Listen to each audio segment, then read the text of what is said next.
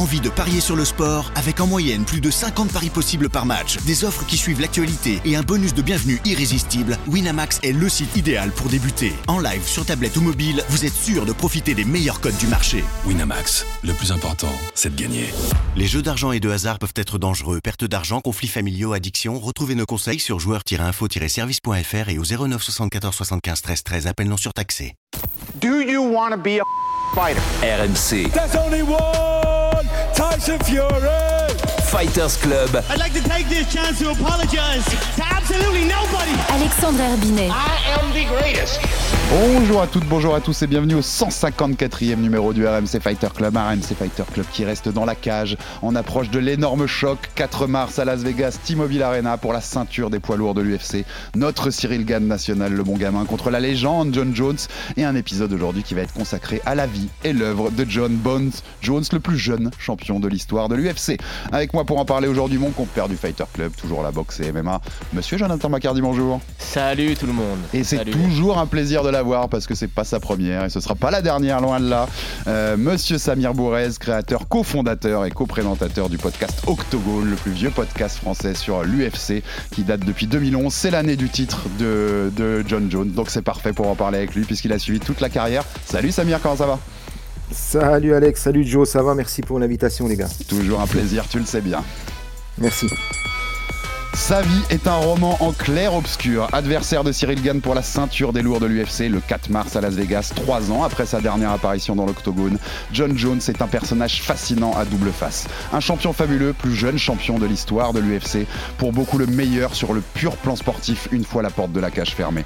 Mais un homme torturé par des démons intérieurs qui l'ont poussé plus d'une fois à franchir la ligne jaune. Ordure, génie, un peu des deux? Avant le plus grand choc de l'histoire du MMA français, une chance d'éternité pour notre bon gamin. Le RMC Fighter Club dissèque la trajectoire de la légende controversée John Bones Jones. Ce nom, tu vois, il semble vraiment ressurgir d'outre-tombe. Jones to the body. And it is all over. John Jones is the youngest champion in UFC history. Drops down, Jones controls him.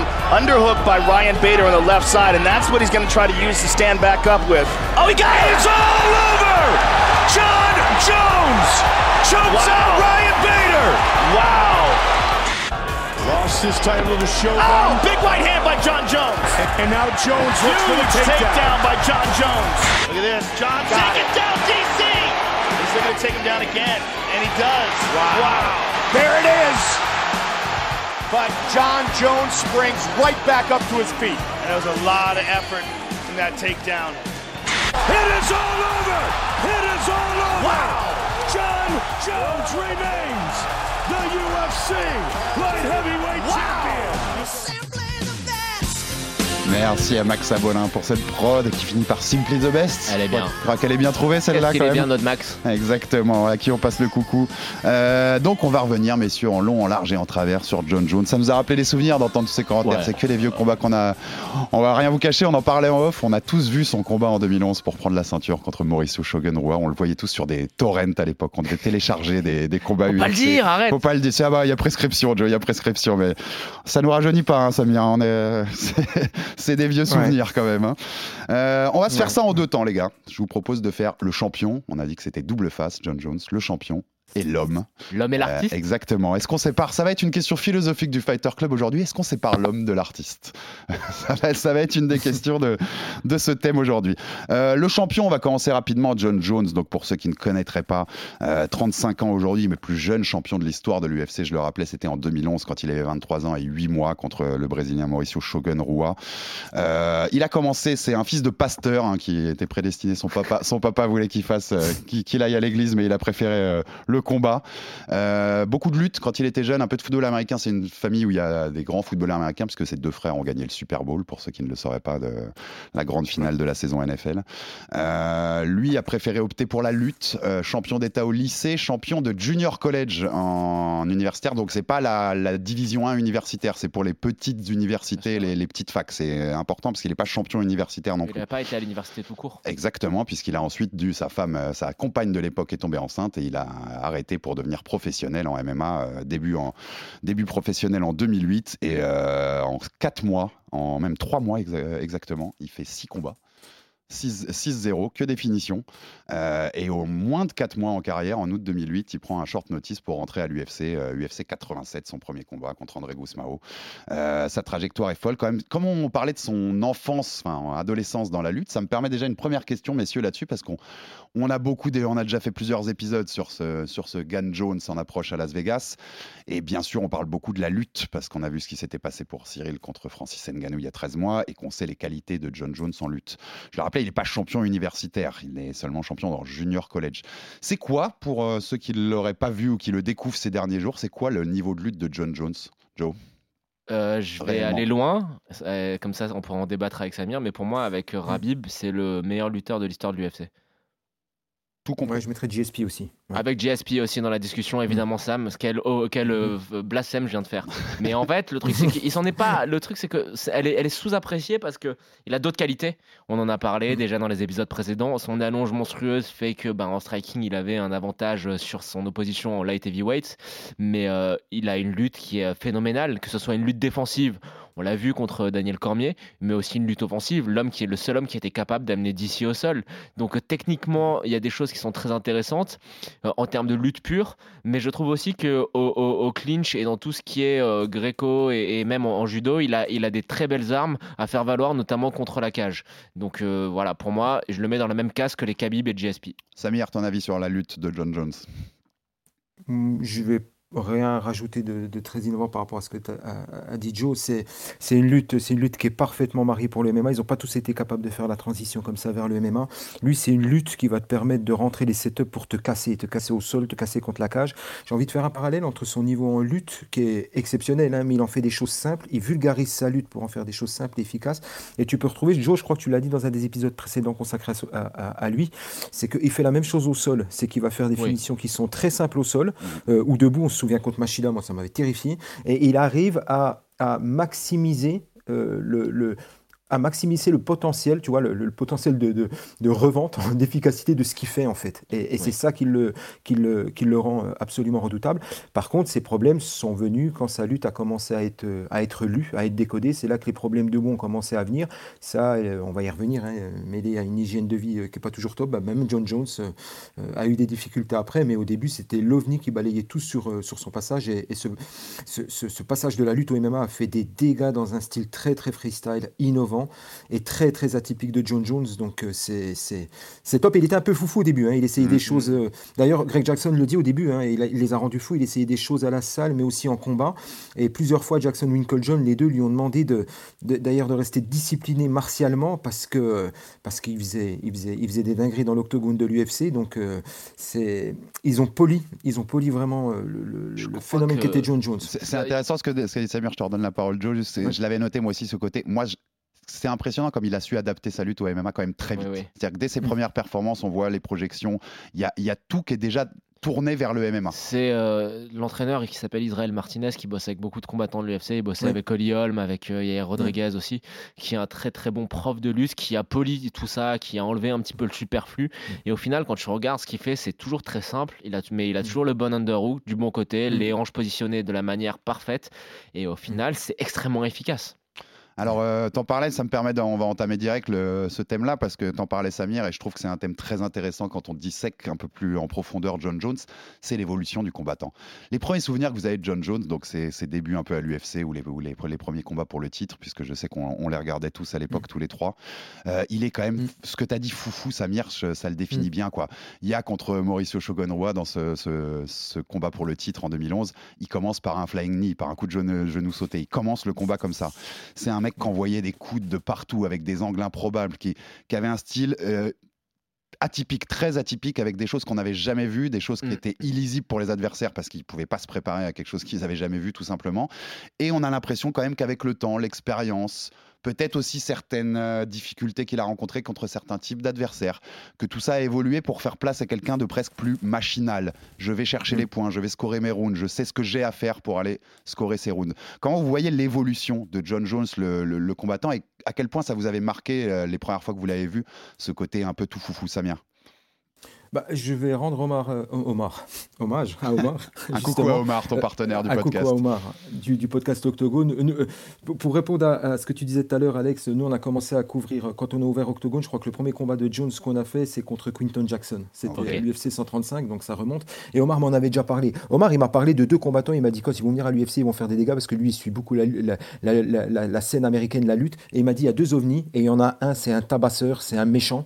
Il m'a dit, dans la vie comme sur, euh, sur le, dans la cage. Et il m'a parlé de Weinman et Jones. Et le méchant en question, c'était Jones. Et, euh, euh, en fait, moi, l'impression qu'il m'a fait, c'est d'être. Euh, Ouais, c'est ce degré de méchanceté qui, qui, qui, a un peu disparu après. La méchanceté, le, le côté négatif, c'est plus retrouvé dans ce qu'il faisait euh, derrière les micros, puis ce qu'il faisait dans sa vie, euh, dans, dans, sa vie euh, privée. Mais, mais euh, la, la, méchanceté jusqu'au combat contre Gustafsson, qui a été une espèce de, de, de, de premier switch. Mais, mais, quand tu vois la liste des combattants qui déglinguent avant, euh, tu parlais de, tu parlais, il y a Matamil, hein, il prend une disqualification mmh. pour des, des, des, coups de coude en, en position 12-6 et il avait été euh, disqualifié pour ça. Quand tu vois ce qu'il a fait à Brandon Vera, on parle de tabasseur. Brandon Vera, en termes de violence, c'est quelqu'un qui rendait toujours sa part. Il l'a juste démantelé. Ryan Bader. Sonnen aussi. Et Chael Sonnen, ouais, quand il lui met le. le, le, le... oui, la liste, elle est, la liste elle, est, elle est invraisemblable. Mais, mais tu regardes juste comme il prend le titre à Shogun. Il se contente pas de. Tu as l'impression du chat qui joue avec sa proie. Il se contente pas de, de marcher sur Shogun. Il le punit. Euh, et il n'y a rien qui transparaît derrière. Tu sais, c'est le boulot est fait. Je vais rentrer chez moi encore une autre journée au boulot. Et tu as l'impression que les gens en face de lui Bien sont sûr, des ouais. détails. Cette impression de facilité couplée à des choses qu'on n'avait pas vues. On parlait de JSP tout à l'heure. JSP, c'était plutôt propre. Il était en position. Il était presque parfois en lane près. Voilà, il se mettait dessus. Il scorait ses points, etc. Jones, il venait pour te, bah, te casser la gueule, tout simplement. Et, et il a terrorisé. Il a terrorisé une catégorie certes vieillissante, mais qui était, euh, qui était prestigieuse. Euh, moi, j'ai beaucoup adoré le John Jones, on va dire jusqu'à jusqu'à Gustafsson, jusqu'à Glover à peu près. Il y a, il y a, y a, il y a un peu une sorte Bah, de bascule. Il y a une C'était- différence. C'était pas orthodoxe, on disait son style, mais c'était ultra efficace. Et puis ça faisait peur vraiment. Ouais, moi, ouais. je me souviens, la, la réaction, pour tout dire, moi je me souviens très bien de ma réaction après, après Shogun, et peut-être même encore plus après Machida pour le coup, à, me Moi, dire, Machida devant, à me aussi. dire devant l'écran, Mm. mais qui va battre ce mec-là en fait? Qui va Mm. taper ce mec-là Euh, C'est un monstre. Il a, il a, comme tu dis, ce côté tueur et tu vois que ça lui Mm. faisait, qu'il prenait presque du plaisir à faire mal à l'adversaire. Il y avait une forme de Ouais, plaisir chez mais- lui. Euh, qui allait taper ce mec-là? Enfin, a- Moi, a- c'était l'impression que j'avais euh, dans ces années-là, Joe. Il y a eu une grosse bascule quand même parce que tu regardes ensuite les combats à partir de Belfort, je crois. Il y a au final que deux finishes, il me semble, contre Gustafsson dans le- la revanche et contre Cormier pour le no contest. C'est ça. Donc il a perdu un petit Et peu Sonnen. cet instinct Sonnen tueur. qui Et Ah, Sonnen ouais. Ouais. Et t'as l'impression qu'il a un petit peu perdu cet instinct tueur et puis que t'as eu cette espèce de paresse du champion. Tu sais, où euh, t'en es au point où t'as tellement de défense que tu veux plus rien conquérir, mais tu veux juste défendre. Et quand tu défends, t'es en position défensive. Et c'est un petit peu ce qui est arrivé à GSP aussi sur sa deuxième partie de carrière en welter, où il était beaucoup moins offensif et il était plus dans cette position de défense. Jones a été euh, sans bourgeoisé. C'est l'embourgeoisement ou mais tu perds du plaisir Moi, je pense que c'est de l'embourgeoisement et je pense notamment que les performances qu'il a fait dans le premier combat contre Gustafsson et dans les trois derniers combats qu'il fait en light heavyweight- c'est simplement l'embourgeoisement et la lassitude. La lassitude d'avoir déjà tout fait, d'avoir déjà tout conquis et d'être face à des mecs qui sont pas forcément au niveau. Si tu regardes bien euh, le- les deux derniers combats impressionnants de Jones, c'est euh, la revanche contre Gustafsson et la revanche contre Cormier. Là, il y avait le feu. Tu vois, dans lui, tu avais ce petit feu, cette petite flamme qui était allumée de se dire je vais venger le combat contre Mhm. Gustafsson que beaucoup me donnaient, euh, me donnaient perdant et, et je vais mettre fin à la rivalité avec Daniel Cormier. Après, tu vois que cette flamme était un peu éteinte après. Mais ce, ce Daniel Cormier 1, ce, ce premier combat contre Daniel Cormier début 2015, janvier 2015, Il qui le son- détruit. son, il le grand, détruit. son grand rival quand même, euh, qui restera comme son grand rival. Moi, j'ai l'impression que c'est la fin du feu, en effet, qu'il y a un moment où c'est pour lui, c'est la fin du jeu vidéo, chez les, chez les light heavyweight en tout cas. Quand, en fait, J'ai battu ouais. mon dernier vrai challenger et derrière, à part venger un peu l'impression laissée contre Gustafsson et faire Bien la sûr, revanche contre le 2 Cormier, contre ouais. Cormier parce que c'est son rival, tu vois, j'ai l'impression qu'il y avait Mais plus de. le- c'est ce soir-là que, ok, j'ai fini le jeu vidéo. On, on va bien préciser Samir, une tu vois chose. ce que je veux dire? Oui, bien sûr, bien sûr. Il y a- Juste- il y a, il y a eu, et puis il y a eu également, excuse-moi Joe, il y a eu également les, les, les suspensions. Donc, Oui, quand tu oui, rajoutes bah, à ça l'hygiène de vie à côté qui est pas bonne, les suspensions, un coup je reviens, euh, un an je suis suspendu, etc. euh, les interpellations, les gardes à vue. Forcément, même un gars comme John Jones, c'est obligé de, tu es obligé de l'impacter. Mais je te rejoins, euh, je te rejoins Alex dans, dans, dans, dans l'analyse que tu fais. Euh, c'est- Il y a eu clairement euh, le- l'Apex, Mmh, comme disent ouais, dans ouais. l'after. L'Apex, et puis après, ben voilà, voilà, tu as, cette espèce de, de, de rouille, de, de, ouais, d'être un peu blasé. euh, c'est venu un peu bouffer le, le- le jeu de Jones. Puis après, il y a aussi ses adversaires qui morphologiquement ont changé. Et puis, euh, hein, il a affronté des, des gens avec une grande allonge, des gens qui avaient aussi varié leur jeu. Et, euh, et, et puis voilà, puis tu as le temps aussi, tu as, le, le temps qui fait son, qui fait son œuvre. Euh, après, moi, je regarde hein, par rapport, on, en- on y reviendra après, je crois que tu l'as dit, Alex, par rapport à, à ses conduites addictives. Le, premier, le premier carton qu'il a, le, le premier gros, gros fait divers qu'il a, c'est 2012. C'est Donc ça 2012, l'a pas ouais. empêché, euh, hein, ça l'a pas empêché de, de- de- de faire son run. Mais je te rejoins complètement, Alex, dans, dans- dans ce que tu disais. Il y en a une première, on reviendra l'heure. Il y en a une première petite en novembre 2011. Il a arrêté euh, pour euh, permis suspendu sur un parking d'un d'un strip club à Albuquerque. Donc ça, ça, ça commençait à. Voilà. Mais Un vraie- détail au regard de la suite. Voilà, exactement. C'est le, le- le petit apéro, quoi. Le petit apéro avant qu'on les, les- les- les clubs de striptease, c'est quand même le, le- un des fils rouges de la carrière de Il a John quand même Jones. pas de chance. Il se fait toujours arrêter euh, à côté d'un Ouais. club de striptease. C'est- un- puis- C'est pas de chance quand même. rappel- rappelons-nous quand il a étranglé la stripteaseuse là, ça s'est arrangé fait- avec une petite enveloppe sous la table. Tout à Mais fait. bon, Non, non, c'est c'est un des endroits qu'il, en effet, qu'il fréquente. ouais, il faut pas, il faut pas qu'il aille. ouais. Euh, on va revenir un peu chronologiquement pour parler de certains combats euh, qui, qui m'intéressaient de, de souligner dans, dans- dans ce run et cette, euh, cette début de carrière de John Jones. Il y avait aussi dès le début ce côté. John Jones, il a toujours eu le côté vicieux, les gars. Les- avec, avec son bras qui gérait la distance, c'est high poke, là, les, les- les Ah doigts oui. qui étaient tendus pour les mettre dans, le- dans les yeux de l'adversaire, vous connaissez. Euh, les oblique kicks, on les connaît, hein, on en a parlé déjà ici, c'est ces coups de pied euh, directs sur le, sur le genou, sur l'articulation du genou euh, ou juste au-dessus, mais qui peuvent détruire une jambe. Euh, tu le voyais comme un, Samir, tu le voyais comme un combattant vicieux quand tu l'as découvert, quand tu l'as vu combattre les premières fois? Il y avait ce côté-là chez John Jones? Ouais, après moi j'aime bien les vicieux, j'aime bien les, les- dans tous les sports d'ailleurs, hein, j'aime bien, bien ce côté garce. Euh, tu es dans un sport de combat, donc euh, tu utilises les, Mhm. les, les- les outils que, que tu as, donc ces jabs, ces front kicks, ces coudes. Moi ce que j'aimais beaucoup chez lui, c'est ce clinch qui démoralise l'adversaire, tu sais, quand il rentre à l'intérieur, qui te met les coudes, le dirty boxing qu'il te fait, et en fait il te casse. Et, et, et, et, et moi j'aimais beaucoup ça parce que... Parce que en fait, il n'était pas là pour faire beau, il n'était pas là pour faire plaisir. Euh, on parlait de ses premiers combats, mais on le voit après, c'est tout ce que je vais pouvoir sortir de mon arsenal qui casse l'adversaire. Quand tu vois la manière dont, tu utilises, dont, il, dont il utilise pardon, les coudes, mais c'est- d'une violence, c'est d'une méchanceté sans nom. Euh, J'avais un peu plus de mal avec les high poke, parce qu'high poke, voilà, ça peut, euh, ça fait, ça fait des dégâts, peut-être moins qu'un coude, mais c'est voilà, l'high poke, moi j'étais pas, j'étais pas d'accord et je pense qu'il aurait dû être pénalisé beaucoup plus que qu'il ne l'a été, euh, qu'il ne l'a été dans le, dans le passé. Je pense qu'il y a une trop grande clémence euh, par rapport à son jeu sale parfois, mais, mais cette violence, ces, ces espèces de, de barrages jambes avant qu'il faisait où il projetait les gens, il les claquait par terre et il arrivait euh, point en avant, coude en avant. Mais je- je- je- moi, je trouvais ça beau. Après, c'est facile de le dire quand tu regardes. J'aurais pas voulu être à la place de ses adversaires, mais, mais c'est quelqu'un. C'est quelqu'un, c'est quelqu'un qui mettait la douleur de son adversaire, je trouve, euh, à part. Et c'était pas un facteur pour lui. Il était vraiment sans émotion. Puis j'ai presque envie de dire qu'il le faisait aussi pour lui. On se souvient de cette image euh, à la fin d'un combat. Alors je sais plus quel était l'adversaire quand il a le- l'orteil euh, à moitié arraché. euh, et euh, je sais pas si ça vous parle. C'est Sonnen. Et- Oui, c'est Sonnen, hein. C'est Chael, ouais. Et s'il va, d'ailleurs, s'il finit pas dans le premier round, il est sans doute disqualifié, il perd la ceinture. Enfin, pas ça. disqualifié, mais arrêté. Ouais. C'est ça, et là tu le vois, il est là, il n'y a aucune émotion, et, et, et, et- et- et j'adorais ça, j'adorais ça vraiment, et c'est ce Jones-là, euh, bah voilà, c'est celui que je vais garder, euh, je pense que quel que soit le résultat du combat euh, le 5 mars, moi c'est ce, c'est ce John Jones que je garderai là. Joe, on, t'en a, on en a parlé un peu de ce dirty boxing et de ce clinch dans Oui. le dernier épisode.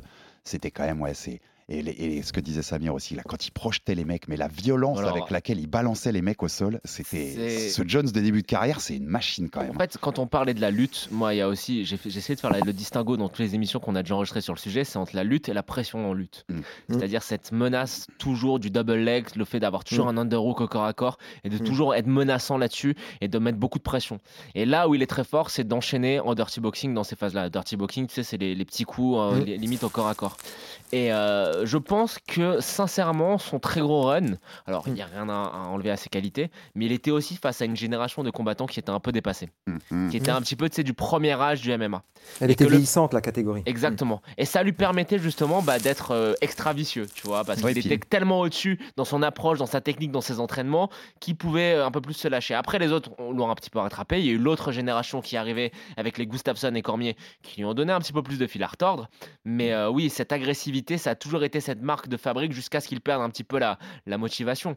Mais euh, c'est intéressant euh, parce que ça nous permet de parler d'un autre point, je pense qu'on va l'aborder, c'est son striking. Oui. Euh, parce qu'il était méchant dans son striking, mais pour moi, s'il y a bien un point faible, c'est ça, c'est son striking Ouais, qui pour moi est euh, très poreux défensivement, pas assez de volume, très peu de contre. Il y a beaucoup de choses à dire là-dessus, mais si on est toujours sorti à cause de cette agressivité-là. Et euh, bah, euh, autant, autant y aller directement sur ce thème puisque tu le lances, Joe, et je voulais, je voulais aussi l'avis de Samir. On en a parlé au dernier épisode, si, si tu nous as écouté, Samir, où, Oui, oui. où on n'était pas loin de même de dire un peu sur. Pas surcoté, mais presque ce striking de John Jones, parce qu'il y avait cet avantage d'allonge énorme. On va rappeler hein, que c'est la plus grosse allonge qu'il y a eu à l'UFC, avec Stefan Struve, le géant néerlandais qui fait 2m13. Il a la même allonge que lui. Euh, c'est un, un, quand même un morphotype assez incroyable, John Jones.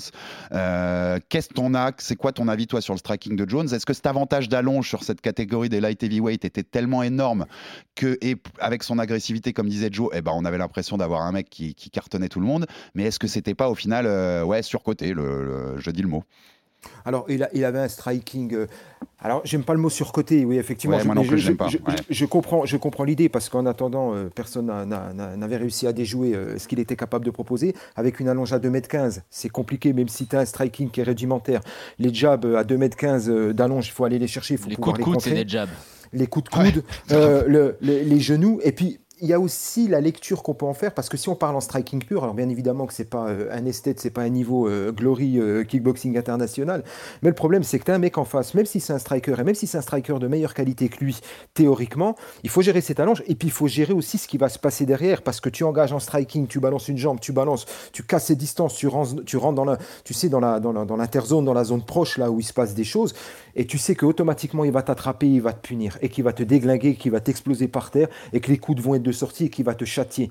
Donc euh, c'est c'est ce, ce- striking a peut-être été un peu surévalué, mais moi je le trouvais de qualité parce qu'il se mariait, je trouve, magnifiquement avec ce que John Jones était capable de proposer derrière, tu vois, en termes de saisie, en termes de lutte et au sol. Et, et- et à l'instar de la lutte qu'il a parfaitement adaptée pour les MMA, je trouve que son, striking était le, parfait, euh, c'était le- le- c'était le parfait step-in, tu sais, pour pouvoir euh, dire euh, je te strike, je vais te proposer le reste. Le- ça, ça- ça- ça annonçait, c'était une bonne Mhm. annonce du, reste de l'arsenal de John Jones. Il n'y a, pas besoin d'inventer la foudre. hein. Enfin, je veux dire, euh, euh, il avait trouvé son style euh, jusqu'à ce que ce style-là se fasse dérailler. Il a trouvé son style qu'elle est avec son morphotype. Euh, moi, c'est pas quelque chose qui me posait problème. Est-ce qu'on attendait que ce soit euh, quelqu'un digne du, euh, du, du, Du K1 Glory. Grand Prix ou Mais du non, Glory euh, c'est- pas ce qu'on demandait à John Jones. On est obligé de, de quand même mettre ça en perspective avec le fait qu'il va affronter en la personne de Cyril Gann, probablement le meilleur striker de l'histoire de la division des poids lourds. Clairement. Je pense ouais. que c'est pas trop exagéré que de dire ça. Euh, alors, Il y, en a, avait deux, trois autres. Overeem, peut-être? Moi je pense que Cyril, euh, ouais, over him, ouais, Ouais. Ça- euh, Mais il est, il est dans la discussion, clairement. Il est dans la discussion, ouais. D'ailleurs, euh, ça me permet, et je te redonne la parole, Joe Rapide, mais le, on vous a proposé dans le dernier épisode que vous retrouvez également sur YouTube, sur la chaîne RMC Sport, une interview euh, exclusive avec John Jones, qui a été réalisée les équipes, euh, Ouais, les équipes de RMC Sport, une très, très bonne interview à Amin Mohamed qui, était, qui a été réalisée ça à New York, euh, et dans lequel il dit, texto, je suis meilleur que Cyril sur tous les domaines. On est d'accord qu'il y a quand même. Alors, il n'y a pas. Quand j'allais dire un monde d'écart, mais que le striking, il est nettement à l'avantage je de Cyril. si, si tu fais un combat juste de striking, Cyril gagne haut la main et facilement. Après, euh, par rapport au striking de Jones, on l'a dit, moi pour moi, il est surcoté parce que c'était surtout basé sur son allonge, sur le Mm. fait qu'à chaque fois, bah, quand il balance un coude, c'était un jab et qu'il pouvait se sortir de pas mal de situations et de pas mal d'erreurs, notamment euh, défensives. Je trouve que défensivement, il est très poreux. On l'a vu face à des mecs qui avaient un striking un petit peu plus raffiné comme Thiago Santos ou Dominique Reyes. Je te parle pas de gens qui sont non plus de, des, Mm. des strikers d'élite, mais qui Non, ont mais un plus, difficulté ouais, ouais. en termes de, en termes de kickboxing. Donc, je pense sincèrement que il a quand même euh, des très gros points faibles sur ce point de vue-là. Et il y en a un autre qu'on n'a pas encore euh, vraiment euh, développé. C'est que pour moi, c'est un mec qui travaille jamais en combinaison et jamais en contre. C'est un mec qui balance des, des one-shot power, tu vois. Euh, très fort, ok, parce que ça peut être des coudes et parce que c'est pas juste des gros crochets de bourrin. Mais c'est pas quelqu'un qui a un volume de frappe que je trouve un débit de, un débit de coups qui sont qui sont qui sont qui va qui va être suffisant pour mettre debout en difficulté quelqu'un comme Cyril Gann. Et en termes de contre, tu regardes, bah, je sais pas si c'est à quoi c'est dû, mais euh, quand tu attaques Jones, souvent ce qu'il fait, c'est qu'il fait le pas de retrait ou ça. alors il fait le pas d'avance pour contrer en lutte, mais en termes de, de, de- de contre en striking, il y en a très peu. Donc euh, voilà, il y a quand même des points d'amélioration qui sont euh, très très nets dans le striking de Jones. Alors peut-être qu'il va les avoir travaillés avec Henry Cejudo, je ne sais pas. Mais en tout cas, quand on parle du combat entre Cyril Gann, qui est un striker d'élite, et John Jones, on est obligé de souligner ce point-là. Ouais, bien, bien, bien sûr, bien sûr. On va retourner un peu sur cette chronologie de, de ces débuts. Allez. Alors dans le film, on vous, a, on vous en a pas parlé, mais on fait la passe D aussi. Il y a un super film qui a été fait par les équipes de, de RMC MMA euh, qui s'appelle Face au monstre, qui vous rappelle toute la carrière de John Jones. Ça dure 1h10. Vous le retrouvez sur, sur notre site RMC Sport et sur YouTube. Allez-y si vous découvrez à peine qui est John Jones, parce que vous c'est une grosse séance de rattrapage très très bien réalisée par, par Laurent Salvonou et ses équipes. Euh, n'hési- N'hésitez pas. Euh, dans le film, j'ai vu le- donc, dans ses premiers combats dans les ligues un peu des ligues euh, aux États-Unis, qu'il était surnommé Sexuel Chocolate. C'est- Ouais. c'est- Ça, je l'avais pas. J'avais pas cette anecdote-là sur, euh, sur John Jones. Mais attends, quand on connaît un petit peu maintenant. euh, Exactement, quand- Ton côté un peu lubrique, ça peut aller. Quoi, Exactement, et quelques pilules qu'il a pris, on se Ouais. souvient, quelques pilules érectiles, si je ne dis pas de Et puis bêtises. avec ce qui se met dans le nez, tu peux l'appeler white chocolate aussi. C'est- hein. C'est chocolat blanc, C'est clairement. lui qui a pris du Viagra? Non, c'est c'est Anderson Silva. Non, mais lui aussi, il avait dit. Ah oui. Des pilules pour la b si tu vois ce que je veux dire, un mot Ok. qui commence par B. C'était son, c'est- c'était son délire. Euh, donc il commence, je l'ai dit, après six combats en moins de trois mois, il est direct, enfin en moins de quatre mois, il est directement à l'UFC. Euh, trois premiers combats pour trois victoires euh, sans, sans discussion. Puis il y a cette défaite, euh, tu l'évoquais Samir, contre Matamil euh, pour des coups de coude illégaux, alors que juste avant il regarde l'arbitre pour euh, qu'il arrête tellement l'autre Oui. est dominé. On est d'accord, ça- on la, on la compte pas les gars? Elle est Non, sur- on la compte pas, il est. Ah, voilà, elle est Non, sur le, elle est sur le. Il me semble que mais, euh, Dana White a lui-même avait milité pour que la Ouais. victoire euh, compte pas. Il me semble qu'il y avait eu un truc bon, comme ça à et l'époque. c'est hein. encore un cas où il s'est pris pour Dieu Tout-Puissant, l'ami. C'est- C'est c'est rouge, c'est rouge officiellement sur sa fiche, mais on le compte pas. Et puis là, il commence là, là c'est, enfin, il commence, il se chauffe d'abord tout doucement avec du Brandon Vera, comme nous disait tout à l'heure C'est Samir. client à l'époque, Brandon Et puis on va Ah, arriver ouais. sur la série de fous, c'est-à-dire qu'on commence avec Ryan Bader, qui Série- sera six finish. hein. futur champion de, exactement, oui, futur champion de, l'U- de- du Bellator. Bellator. Ryan Bader chez les lourds, c'est l'actuel champion du Bellator Double champion même. et double champion. Et euh, exactement, Milour et, Milour et lourd. Et après, ce combat pour le titre contre Mauricio Shogun Roy, dont on parlait tout à l'heure, mars 2011, UFC 128. Et là, on enchaîne, on en a parlé dans l'épisode a la semaine dernière, Joe.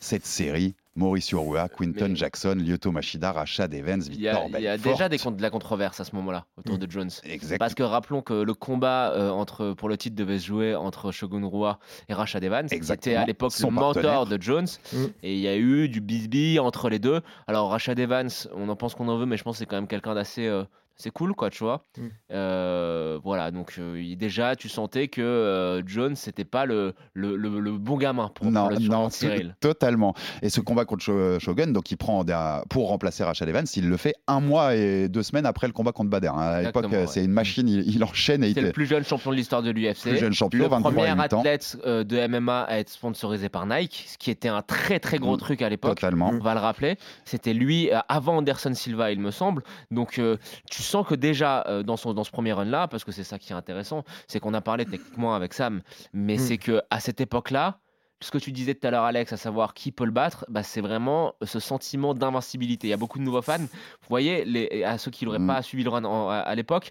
je pense que le sentiment d'invincibilité qui régnait autour de Jones était même peut-être supérieur à celui qui régnait autour de Rabib. Ah, moi, je, je Mm. suis 100% d'accord avec ça. Vraiment. Ouais, il y avait, un- il y une aura, euh, c'était juste injouable. Quoi. Il n'y avait pas de questions, tu vois. Il y avait Et- toujours des petites questions avec. Là, il y avait zéro question. Et on le disait l'autre fois, hein, de Rua, de, de Shogun Rua à Vitor Belfort, c'est cinq champions UFC, cinq personnes qui ont touché une ceinture UFC dans leur Mm. carrière, qu'il bat de suite.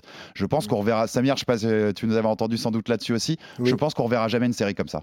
C'est Ouais, je- improbable, en fait. Oui, je suis assez d'accord. euh, Je suis assez d'accord avec toi. Ça a été le parfait, le parfait, la- une des parfaits, euh, un des parfaits symboles. Je vais y arriver, pardon. euh, John Jones de l'ancien monde du MMA bousculé par euh, bah, les nouveaux pratiquants, Oui. ceux qui ont appris le MMA, qui arrivent avec tout- euh, tous les outils.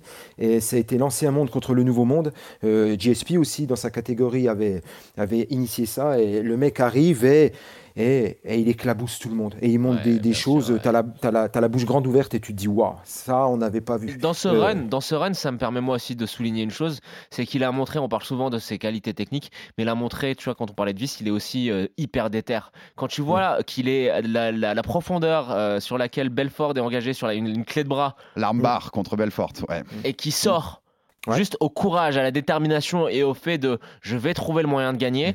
Mm. pour finir par soumettre Belfort par, euh, par Americana. Oui, d'ailleurs, on, on m'a fait des remarques. On m'a dit, c'était pas une Kimura, c'était une Americana. Oui, bah c'est pareil, excusez-moi. C'est une clé d'épaule, mais m'embêtez pas. Euh, moi, moi, je sais les faire, pas vous.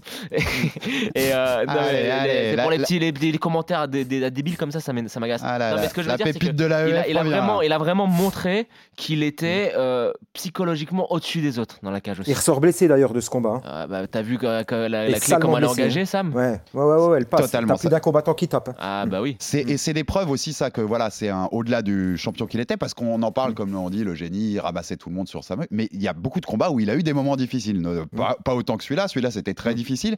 Mais il Mm. Contre a Chalsonnel, il n'y a pas son orteil qui est arraché Sonnel, l'orteil qui est arraché dont on parlait. Euh, c'est un mec qui, qui sait affronter l'adversité il sait affronter l'adversité. Et ce qui est important pour le combat vis-à-vis de Cyril, c'est que si ça va à la décision, il sait gagner. Mhm. Il sait toujours faire le petit détail qui, aux yeux des juges, bah, va lui donner le round. notamment dans les deux derniers rounds Dans les deux derniers Ouais. rounds, il est capable d'aller chercher le bon underhook, de coller son adversaire contre la cage, de bluffer un petit peu avec des petits coups, comme s'il était totalement en contrôle alors qu'il fait pas grand chose. Mais il sait gagner. Il sait vraiment gagner. C'est- Il a aussi ce côté vieux briscard qu'il a su développer au fil de ses combats. Ouais, bien, Ouais. bien sûr, bien sûr. On va arriver à ce qui. À voir. On va pas vous refaire tout le film, comme je vous disais, et allez voir le film euh, face au monstre. Vous aurez les images en plus pour vous, vous refaire le fil de la carrière. Il fallait parler de ce combat contre Alexander Gustafsson quand même, septembre 2013. Donc après cette série qui va jusqu'à Belfort, il y a Chael Sonnen dont on a parlé là. Puis Alexander Gustafsson, Glover Teixeira et Daniel Cormier. Encore des, pas mal de mecs qui ont touché des ceintures d'ailleurs à l'UFC derrière. hein. Euh, Gustafsson, ce combat, il est au Hall of Fame. C'est une guerre Ouais. incroyable. Euh, il a été mis au Hall of Fame en 2021 et quelques heures après, John Jones s'était arrêté pour violence conjugale. C'est l'histoire de sa vie, on va y revenir très vite. Euh, c'est le combat où il est le plus en difficulté de tout ce début de carrière. Euh, il termine très bien les deux derniers rounds aussi, euh, Joe, euh, ce que tu disais juste là, là tu vois, il, il fait en sorte de gagner ce combat en, en- en accélérant sur la fin. Qu'est-ce qu'on en retire de ce combat Parce qu'on dit souvent, et c'est le, le cas, euh, Gustafsson, c'est le mec avec la plus grande allonge qu'il avait affronté de tout ce run-là. Ce qui va être le cas, c'est un mec qui ressemble plus à Cyril que, que d'autres adversaires qu'avait eu John Jones par le passé. Qu'est-ce qu'on peut retirer de cette performance-là par rapport même au combat moi, contre je Cyril dit, hein, c'est euh, que son striking n'était pas si euh, bon défensivement notamment et qu'il a été beaucoup touché sur des combinaisons en anglaise notamment assez simples sur des 1-2 de Gustafsson Absolument. et que face à un mec qui a des bons fondamentaux en anglaise et ben la défense de John Jones c'était hyper poreuse alors il y a l'astérix l'astérix c'est le fait que Jones n'a pas du tout préparé ce combat qu'il n'a pas fait de, Mm. camp de vrai camp d'entraînement qu'il a passé son temps à faire la fête on Mm. peut le croire quand on voit le résultat de la revanche entre les deux mais en tout cas, une chose est sûre, c'est que moi, je suis Fernand Lopez, je regarde ce combat avec beaucoup d'attention. Mmh, ouais, ouais, bien sûr.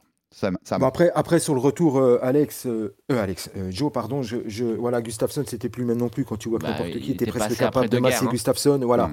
Euh, c'est là, c'est ce combat où il, je crois qu'il concède son premier takedown. Oui. Euh, hein, c'est ça. hein. Et puis, bah, il a été, comme l'a dit euh, Joe, il a été exposé. Il a été exposé debout sur des retraits. Sur lui, il engageait les retraits du bus de Gustafsson. Je l'ai vu il y a pas longtemps. Le nombre de, le nombre de, de, de, de- de contres qu'il a pris comme ça, le nombre de retours qu'il a pris parce qu'il avait les gants en bas. Et puis, ben, tout simplement, Gustafsson avait lu à merveille euh, le, jeu de Jones.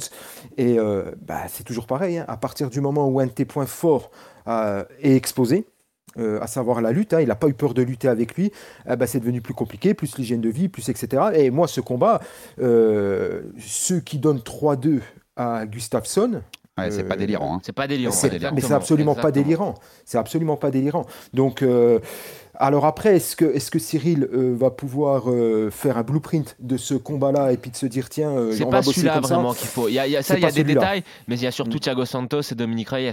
Ouais, je regarderai. Eh ben, Après, Reyes a peut-être un takedown defense que, que Gann. Alors, on, sait que Gann a, a bossé. Enfin, on espère qu'il a bossé. Je, je- une, petite digression rapide de sa communication. Je ne l'ai pas trouvé super top en disant je suis un lazy, je travaille pas. Même si tu le fais, je pense que ce ne soit pas super bon de le dire. Mais bon, ça, ça n'engage que moi. Après, voilà, même s'il a taffé, euh, Cyril, euh, le takedown defense, euh, je ne suis pas sûr qu'il soit, qu'il soit au niveau. Mais, mais effectivement, Ah, Samir, en striking. euh, Je me permets, Samir, intéressant que Mm. tu dises ça parce que c'est ce que j'avais noté aussi sur Gustafsson. Il prend son premier takedown en carrière, euh, John Jones, mais il met aussi 10 tentatives de takedown avant de mettre Gustafsson au sol.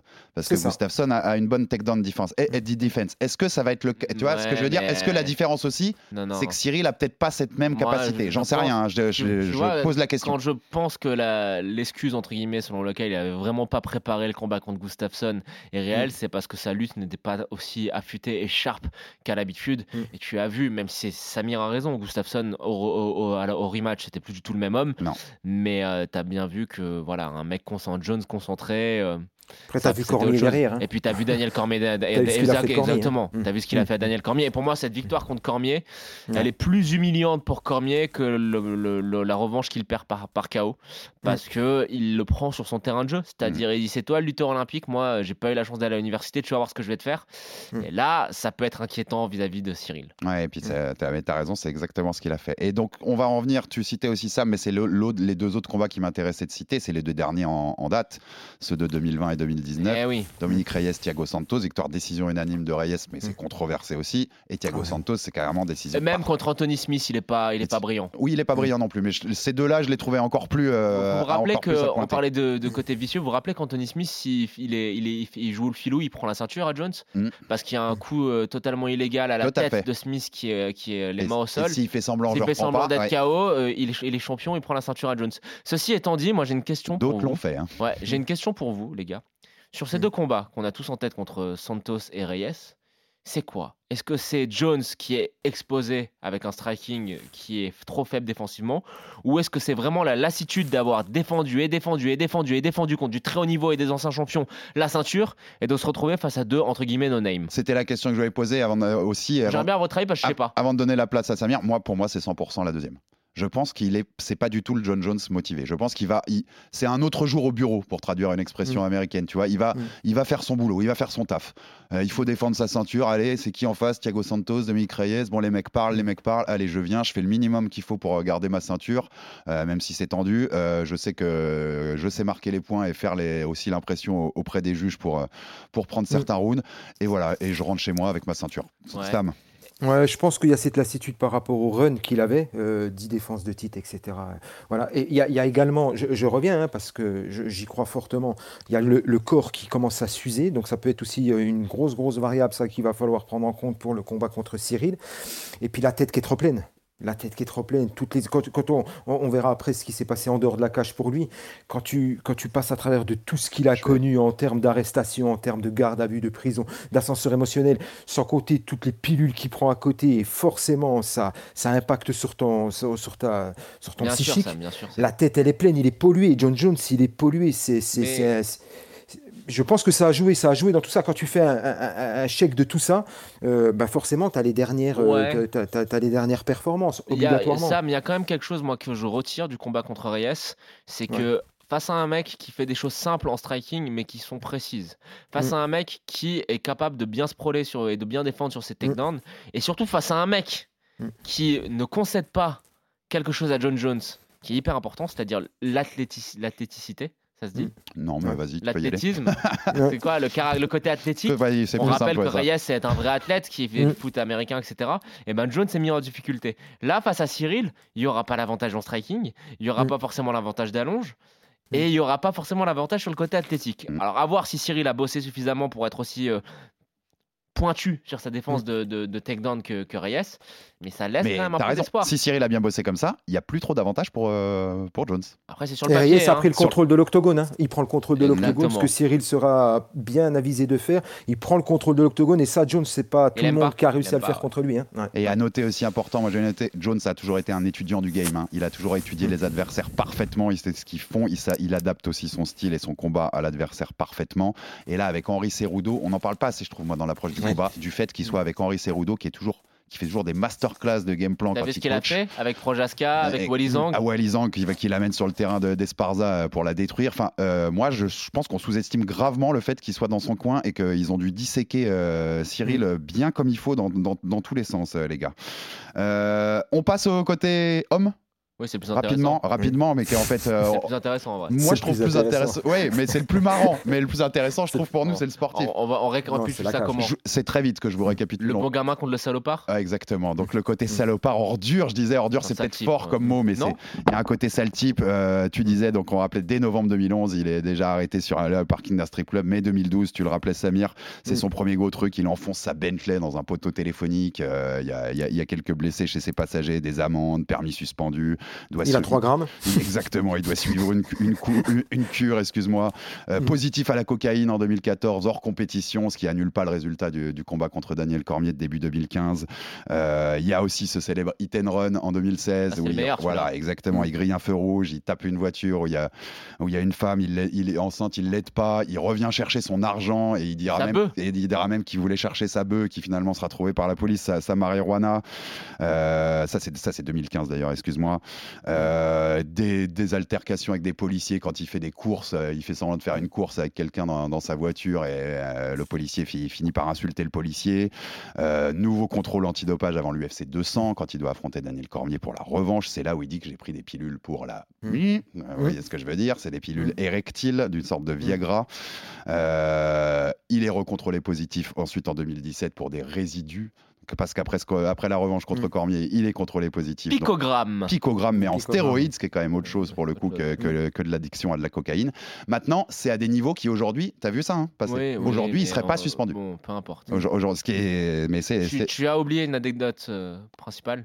C'est que quand il y a le USADA qui vient euh, toper à Ah la porte de- bien sûr. du gym euh, chez Jackson Wings, il se cache sous la cage sous la cage. pour ne pas avoir uriné. Il reste toute la a- journée caché sous la cage. Il y a la baston avec Daniel Cormier aussi en conférence de presse où il prend 50 000 dollars d'amende et puis Bien 40 sûr. heures de, de TIG. Et puis en 2021, il y a les violences sur sa fiancée au César Palace hein, quand c'est sa fille on- qui si, on, appelle. le- si on- frérot, si Ouais, on fait, le- on fait dans l'ordre, il y a donc on en est euh, donc on- tu as tu as raison de rajouter la bagarre contre Cormier, mais bon, moi je Tout le mets pas fait. parce que c'était des deux côtés, c'est les deux qui, qui Oui. s'embrouillent. Mais alors pendant le. On, confinement, on pourrait aussi noter un côté un peu sportif bizarre qu'il a fait. C'est le seul mec qui a fait annuler un événement UFC numéro Oui, 1, oui, le oui. 151 parce qu'il voulait pas, 151, ré- Mais il voulait pas prendre. Continuons. Euh, pendant le confinement, il est surpris en train de tirer avec ses armes à feu dans la- les rues Oui, d'Albuquerque. Exactement. Totalement ivre et quand les policiers l'arrêtent, parce que tu sais les policiers aux États-Unis quand ils t'arrêtent, ils ont des caméras, et ben tu Mm. l'entends pleurer toutes les larmes de son corps comme un gros bébé. Mhm. Et puis il y a cet incident euh, dans un strip club où il étrangle une prostituée, une, une stripteaseuse, mais ça passe un petit peu à l'as parce qu'il y a un arrangement à l'amiable. Exactement. Et enfin, on en arrive à cette fameuse soirée d'intronisation du combat Gustafsson Jones au Hall of Fame, où il est vu par des témoins privilégiés qui nous ont dit qu'ils qui, voilà, qu'ils l'ont vu de très près avec de la cocaïne dans le nez, et où il tabasse sa femme. Et- Donc ça fait ça. beaucoup. Et on vous et on vous parle pas des passages en cure de désintoxication pour tenter d'arrêter ces addictions. à la la rigueur, Il est cocaïne moi, resté et à 24 l'alcool. heures en désintox. Euh, il est moi, resté ça me 24 dérange heures. pas. Il a tenté des trucs qui n'ont à chaque fois Moi, raté, je- puisqu'il a assumé quelques années après. Bah, je continue, je bois, je, je fume, et voilà, Alors, moi je l'assume maintenant. Moi, j'ai envie de dire deux choses très importantes. La première, c'est que là, on, est, on enregistre, on est le vendredi 24 février, Ouais. donc le week-end avant le combat. Donc euh, là, pro- potentiellement demain, il est dans un club à Las Vegas en train de se bourrer la gueule parce que c'est son habitude. À la, le week-end avant chaque combat, il va se bourrer la gueule parce qu'il dit, comme ça, si je perds, je me dirais bah, que c'est à cause de la murge que je me suis pris. On- Ceci étant dit, attends, il y a quand même une chose. Parce que moi, tous ces, tous ces trucs de, de toutes ces frasques, ok, c'est pas beau, mais à la rigueur, je m'en fous. Parce que euh, dans l'octogone, il, a- il est rentré, il a délivré, etc. Moi, ce que je n'aime pas chez lui, c'est qu'il n'a jamais assumé d'être un salopard. S'il avait Non. assumé dès le départ d'être un sagouin, Au comme il contraire, a il, jouait le l'inverse. faire, Au contraire, voilà. il jouait le bon garçon. c'est ce que je veux dire. Avec les Il versets aurait, de la ça aurait- Bible ça aurait- ça serait passé. Mm. Là, à chaque fois qu'il s'est fait prendre, il est revenu en disant j'ai changé, je vais à l'église, en citant des paroles de la Bible, etc. Et c'est ce côté très faux cul Mm. qui me dérange chez Jones. Que- ce que- qu'avait noté, c'est de- le mot qu'avait utilisé Rashad Evans comme Daniel Cormier pour parler de lui. Il est faux. S'il est faux, c'est un mec faux, c'est un faux cul. Il y avait ce, co- il y avait ce côté-là. Ça, Ça finit, ça, ça finit quand même après les violences conjugales en 2021. Ça finit par Greg Jackson, son mentor et coach à Jackson qui, vire, hein. qui le vire de la salle Mm. et qui continue de l'entraîner à côté avec sous la promesse qu'il ait une vie saine et positive et normale. Enfin, c'est, euh, on en était à ce point-là. Euh, Samir, on va, on va Mm. pas redétailler chaque truc et que tu nous donnes notre avis sur, sur tout Mm. ce qu'on vient de citer, mais je vais reposer la question philosophique du début. On sépare l'homme de l'artiste, là? Samir? Ouais, moi je sépare l'homme de l'artiste parce que voilà, tant que c'était un Jones qui performait, hein, les premiers, les premiers euh, émois euh, remontent à 2011-2012 et voilà, il délivrait dans la cage, donc je m'intéressais pas à ce qu'il faisait à côté. Je rejoins totalement ce que disait Joe. Euh, Omar le disait, 2011, je vous l'ai dit, hein, il le connaissait même avant qu'il arrive à l'UFC. Il l'a toujours dit dans le podcast Octogone, il a toujours dit, ce mec-là, moi je demande juste qu'il assume qui il est et à partir du moment où c'est fait, moi voilà, je regarde ce qui se passe dans la cage. Après, euh, ça m'empêche pas de regarder l'homme, même si je sépare les deux. Et même dans ce qu'il faisait, euh, quand il faisait n'importe quoi, euh, que ce soit la baston avec DC, l'accident sur un poteau, bon, à la rigueur, tant qu'il fait de mal à personne, voilà, à la rigueur. Mais quand ça commence à impliquer des gens, euh, euh, c'est- cette posture-là me- dérange. Et puis, on l'a peut-être aussi trop laissé faire ce qu'il voulait. Euh, L'UFC a commencé à durcir le ton avec. Il y a eu la destitution de son titre, la perte des sponsors, les mois de probation, etc. Mais peut-être qu'on l'a pas aussi euh, assez ramené euh, dans le droit chemin. Et là, je parle de l'UFC qui, qui est toujours plus enclin à prendre ses responsabilités quand ce sont des petits noms. Euh, Ouais, peut-être qu'on l'a laissé Dana White a eu trop plus tendance à euh, l'enfoncer hein, dans les paroles souvent. Ce qui, ce qui Ouais. était sans doute mé- mérité Non, sur il y a un tournant, il y a un tournant. il y a des- il y a le tournant, le les gars, c'est l'UFC 200 où il est, en ça. tête d'affiche avec Daniel Cormier, c'est l'événement Et il blockbuster. ruine l'événement. Ouais. Il ruine l'événement. Parce que le, vrai UFC 200 au final, c'est l'UFC 202, c'est le McGregor. Non, non, mais on Alors est, ça on devait est être un d'accord. blockbuster. Mais attends, juste, il y a quand même une chose moi qui me, fait qu'on peut pas vraiment séparer l'artiste de l'homme. Les violences, etc. C'est le C'est pas dopage. beau, mais c'est le dopage. Ouais, c'est le dopage. Le dopage, Ah non, mais quand le même, dopage, c'est un ouais. vrai Astérix. Et c'est pour ça, moi, Non. tu sais que Anderson Silva, je suis oui. absolument fan d'Anderson Silva, Ouais. mais il s'est fait gauler. Mm, mm. Et Ah alors, non, non, moi le dopage, je discute pas. Le dopage, enfin, tous euh, ceux qui écoutent euh, mon podcast, et puis même, j'en j'en profite pour le dire là, moi, dopage, il y a rien. Enfin, de- dopage, moi, John Jones n'aurait pas dû être, si on prend le truc à ce niveau-là, c'est que moi, John Jones, euh, il aurait pas dû avoir de carrière comme tout Louis dopé, parce que là, tu te dopes pour casser la gueule à l'autre, et, et ça, c'est juste pas Après, il commence dans une époque où tout le monde était plus ou moins chargé aussi. Faut aussi le dire. Ouais, tu vois, quand sûr, il, quand il euh, soumet Victor Belfort, c'était pas Victor Belfort, c'était TRT Victor. TRT Belfort. Ouais, mais lui, il tourne clomifène et l'autrozole, donc euh, quand tu tournes avec ça, en général, C'est euh, c'est voilà, pour ça que je te disais tout à l'heure stéroïdes. Là, là, quand, Voilà. quand il est pris pour stéroïdes, même si c'est des picogrammes, là, c'est un un stéroïde anabolisant et c'est c'est de la pure dopage pour, pour, devenir plus fort. Ça l'enlève de la discussion du GOAT pour vous, Non. très rapidement? Non Non, parce que c'est trop compliqué. Euh, pour moi, le GOAT, c'est GSP. Non, non, mais Parce que GSP. c'est même pas le classement de jeu, mais ça, ça n'enlève pas de la moi, discussion. non, tu, tu peux pas l'enlever de la discussion dans la mesure où je le répète. J'ai dit cette phrase beaucoup de fois hein, dans les épisodes, mais quand tu la cage se ferme, c'est le combattant le plus parfait Mm. à, avoir, à être rentré dans, le- dans- dans un octogone. C'est tout. Samir, en deux mots sur ça? J'ai beau me charger comme lui, je ferai jamais ce qu'il fait, donc non, ça ne retire pas du, ça ne retire pas de, ça ne retire pas de la discussion du GOAT. Et si vous aimez le côté philosophique un peu de ça, il y avait Daniel Cormier qui après la revanche avait le fait avant la revanche, le deuxième combat lui avait dit euh, en interview croisée, tu mérites pas, tu mérites pas ta vie en fait, Oui, tu mérites oui, pas oui. tout ce qui t'arrive. Alors ça c'est après chacun, d'ici, chacun euh, jugera. euh, Dans certaines remarques et un peu aussi. Chacun euh, Après jugera les envolées, Et les le- envolées lyriques de DC, on les connaît. hein. Et le-. Et le niveau d'addiction était quand même au point, notamment cocaïne, alcool, où il disait je me mettais une mine une semaine avant chaque gros Ouais, je combat ouais, avoir l'excuse si Ouais. jamais je perds. C'est quand même, c'est quand même un mec qui est très torturé. hein, Après, euh, on va, on va pas se mentir, les gars. hein. S'il revient, qu'il prend la ceinture des poids lourds, euh, pour moi, la discussion est terminée. hein. Oui, oui, bah, de toute façon, c'est ça qui vient chercher. hein, C'est ça qui vient chercher. Euh, il a quand même eu- toujours eu une relation. D'ailleurs, son personnage a fait que la relation avec le public a toujours été compliquée. Il a été hué très tôt dans sa carrière. C'est pas un gros vendeur de pay-per-view, hein, John Jones, contrairement à ce qu'on pourrait non, croire vu la légende que c'est.